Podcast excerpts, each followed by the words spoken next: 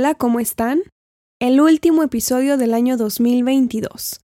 Si no habían escuchado este podcast antes, mi nombre es Kimberly Barra y hoy les presento el episodio 70 de La Filosofía en Rosa. En este espacio hablo de mi profesión, filosofía, les comparto mis opiniones, perspectivas, experiencias, para invitarles a leer teoría filosófica y que puedan darse cuenta que la filosofía está en la vida de todas las personas. Antes de comenzar con el episodio de hoy, les comparto que pueden adquirir mi libro firmado en lafilosofiaenrosa.com. Ahora sí, nuevo año, mismo absurdo. Elegí este tema para cerrar el año porque veo a muchas personas contentas por el 2023. Y me da gusto, de verdad me da gusto ver que la gente sonríe, que tiene ilusiones y expectativas en la vida. Un año nuevo tiene mucho para que deseemos, porque en nuestro calendario terminamos un ciclo y comenzamos otro. Pero un año nuevo me parece un arma de doble filo, y sobre eso quiero hablar en este episodio. Antes de hacer una lista sobre las cosas que deseamos para el nuevo año, me gusta pensar, analizar mucho el presente en el que me encuentro, un presente que en la vida me imaginé, pero sucedió y me adapté. Y creo que a muchas personas nos pasó eso en este 2022. Luego de analizar todo el año vivido, lo que pasó cada mes, cada evento significativo, cada cumpleaños de alguien especial, cada pérdida que tuvimos de personas importantes, ya sea porque murieron o porque se fueron de nuestra vida, aunque sigan respirando, luego de todo el agradecimiento por las cosas hermosas que pudimos haber experimentado a lo largo de un año, o lamentarnos por las cosas horribles e insoportables que parecían nunca terminar? Aquellos duelos, separaciones, muertes, enfermedades, crisis. Ahora toca pensar para poder preguntarnos qué hicimos, por qué lo hicimos, qué dijimos, dónde estuvimos o dónde no a lo largo de un año que tuvimos un comportamiento, a lo largo de meses, semanas, días, horas que fuimos una persona con nosotras mismas y con el resto del mundo y no soporto las celebraciones de Año Nuevo, porque la gente mierda cree que haciendo una lista de buenos deseos, una hada madrina vendrá a medianoche a cambiarles la personalidad. Esa personalidad tan jodida que tienen con otras personas, porque nos han enseñado a trabajar para progresar en el exterior. Pero practicamos muy poco trabajar en nuestro inconsciente y saber por qué nos comportamos como lo hacemos, para entonces modificar lo que no nos gusta y continuar con aquello que sí. Antes de siquiera pensar en qué viene para el próximo año, podemos parar a aplaudirnos por los logros que deseábamos y sí logramos, o por aquellos logros que llegaron sin que lo imagináramos, porque no tiene absolutamente nada de malo reconocernos cuando nos esforzamos por algo, sin exceso, por supuesto. El exceso nos hace perder la cabeza. Una vez que entendemos que la vida no son únicamente los logros, sino también las situaciones difíciles, podemos comenzar a pensar qué es lo que no deseamos practicar el próximo año. Aquí es donde entro en conflicto con las celebraciones de Año Nuevo. Porque evidentemente toda la gente quiere más dinero, la gente quiere salud, quieren amor, quieren trabajo, amistad, viajes, yo qué sé.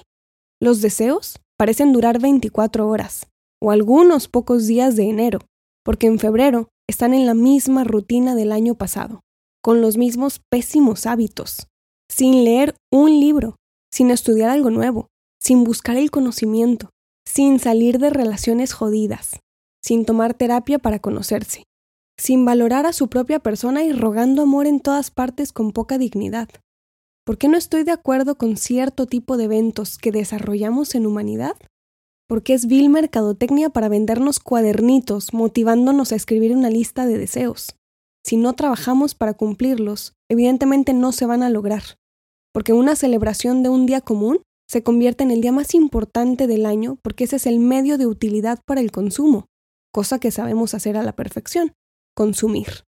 Y porque muchas veces nos ponemos metas ilusas que nuestro cerebro ni siquiera puede comprender, no lo procesamos. Todo esto se complica entre más avanza la vida, ¿no? Porque en la infancia todo parece más sencillo. Te comes 12 uvas, pides deseos muy tontos, el sistema se encarga de que tu año tenga una utilidad y una función. Vas a la escuela, te disciplinan, te uniforman, te vigilan, te castigan. Michel Foucault, cómo me encanta tu teoría.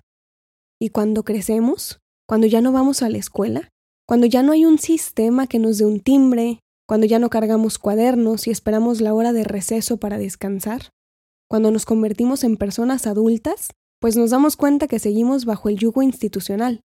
También tenemos horarios, también tenemos vigilancia, también nos castigan. Y ahora nos disciplinamos a nosotras mismas.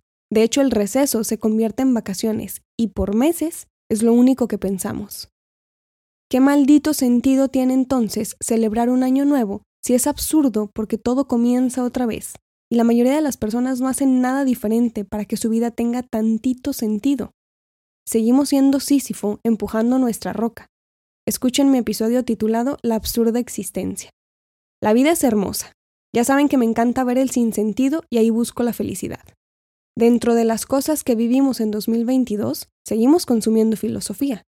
Compartimos nuestro conocimiento por bastantes medios y expandimos, al menos la filosofía en rosa, a más países del mundo. La vida es tan maravillosa dentro de sus altas y bajas que me parece horroroso celebrarla solamente el 31 de diciembre por cuestiones de consumo. Esa celebración se nos impuso para que intentemos darle sentido a nuestra vida como si lo necesitáramos. Dejé de buscarlo hace mucho tiempo y pude respirar desde entonces.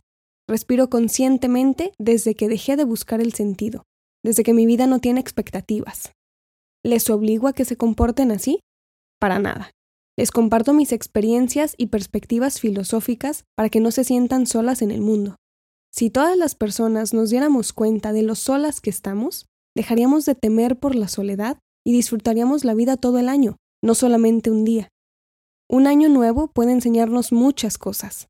Desde la conciencia podemos modificar demasiado. Podemos ir a nuestros traumas del pasado a observar y precisar qué comportamientos no queremos seguir reproduciendo.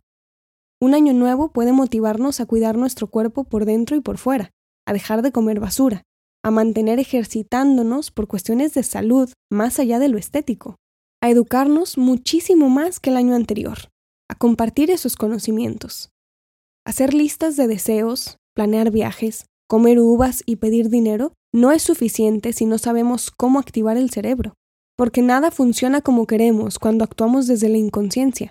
No podemos cambiar las cosas que nos producen problemas. Para algunas personas, la vida no tiene sentido. Ni siquiera lo buscamos, ni al inicio ni al final del año. Simplemente disfrutamos el sinsentido durante todos los meses. Las metas son maravillosas porque nos atan a la vida. Podemos incrementar nuestras metas personales, en nuestra salud emocional, en nuestra salud física, en nuestra alimentación, en sentirnos mejor. Podemos mejorar nuestras relaciones familiares alejándonos de la gente inservible y acercándonos a quien nos nutre. Podemos reforzar nuestros lazos con nuestras amistades. Podemos desear un mejor trabajo para el año 2023. Más episodios en este podcast, más conferencias. Planeo hacer más de lo que me gusta y deseo fervientemente que ustedes también deseen más. Desear trabajar en diferentes objetivos me ha ayudado a no buscar el éxito. Esa palabra no tiene sentido para mí mi familia, mi trabajo, mi perro shopping, mis amistades, mis amores. Eso me ayuda a mantenerme viva en este sinsentido. Escribir tanto para este podcast, para mis libros, me mantiene aferrada a la vida mientras llega mi mayor meta, mi muerte. Un año nuevo en el mismo absurdo nos enseña este eterno retorno de lo idéntico, donde hacemos lo mismo cada 365 días, ya sea con uvas, con ropa interior de colores, con una lista estricta en un cuaderno. Yo les deseo muchísima educación este 2023. Pondré de mi parte para ignorar menos con ayuda de personas inteligentes y les compartiré lo que pueda para expandir la filosofía. Les deseo mucha salud en todos los sentidos y espero que su calidad de vida mejore en todos los ámbitos. Terminaré este episodio por hoy. Les agradezco por escuchar mi trabajo y compartirlo con más personas. Así sacamos la filosofía a más lugares en el mundo. En el 2023 comenzamos un nuevo curso particular, Filosofía Política, y se mantienen Introducción a la Historia de la Filosofía y el taller filosófico sobre Nietzsche. Pueden pedir información para mis clases al correo info Pueden buscarme en las redes sociales Instagram, Facebook y Twitter con el nombre del canal. Pueden adquirir mi libro firmado en la tienda oficial lafilosofiaenrosa.com y como saben, muy pronto habrá un nuevo episodio con un nuevo tema para compartirles la filosofía como a mí me gusta. Feliz año nuevo. Mi nombre es Kimberly Barra y esto es La Filosofía en Rosa.